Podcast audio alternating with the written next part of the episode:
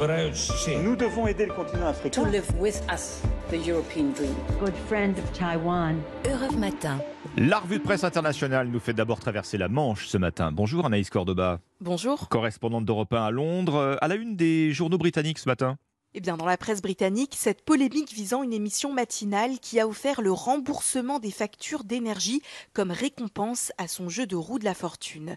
The Independent décrit la scène qui a le plus choqué le public. Un téléspectateur appelle et se dit très inquiet au sujet de ses factures d'électricité. Le présentateur fait tourner la roue qui s'arrête sur le remboursement des factures d'énergie.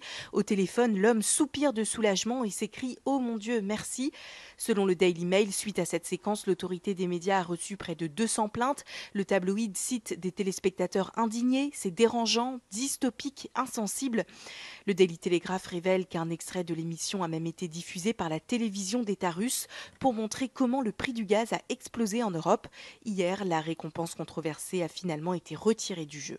Oui, et Omblin, vous nous parliez de ce jeu effectivement en début de semaine euh, dans, dans Europe Matin. Partons en Inde avec Com Bastin. Qu'est-ce qui fait la une de la presse indienne? Ici, on parle de la gigantesque marche lancée par le parti d'opposition du Congrès. Time of India rappelle les chiffres impressionnants 150 jours, 3750 km et 12 États que traversent à pied les leaders du parti depuis mardi. Parmi eux, Rahul Gandhi, cité par le Hindustan Time, déclare ne pas vouloir perdre son pays à cause des politiques de la haine, une attaque envers le parti BJP au pouvoir, accusé de diviser le pays entre communautés. Le parti de Narendra Modi n'a lui pas manqué d'ironiser sur cette marche, car comme le rappelle Z News, le parti du Congrès est en perte de vitesse, pris en étau entre le puissant BJP et les nouveaux partis d'opposition indiens. Le parti historique de Gandhi, qui batailla pour l'indépendance de l'Inde grâce à de telles marches, joue son va-tout avant les élections générales de 2024. Enfin, direction la Belgique avec vous, Laura Taouchanov. Euh, Le gros titre de la presse belge ce matin?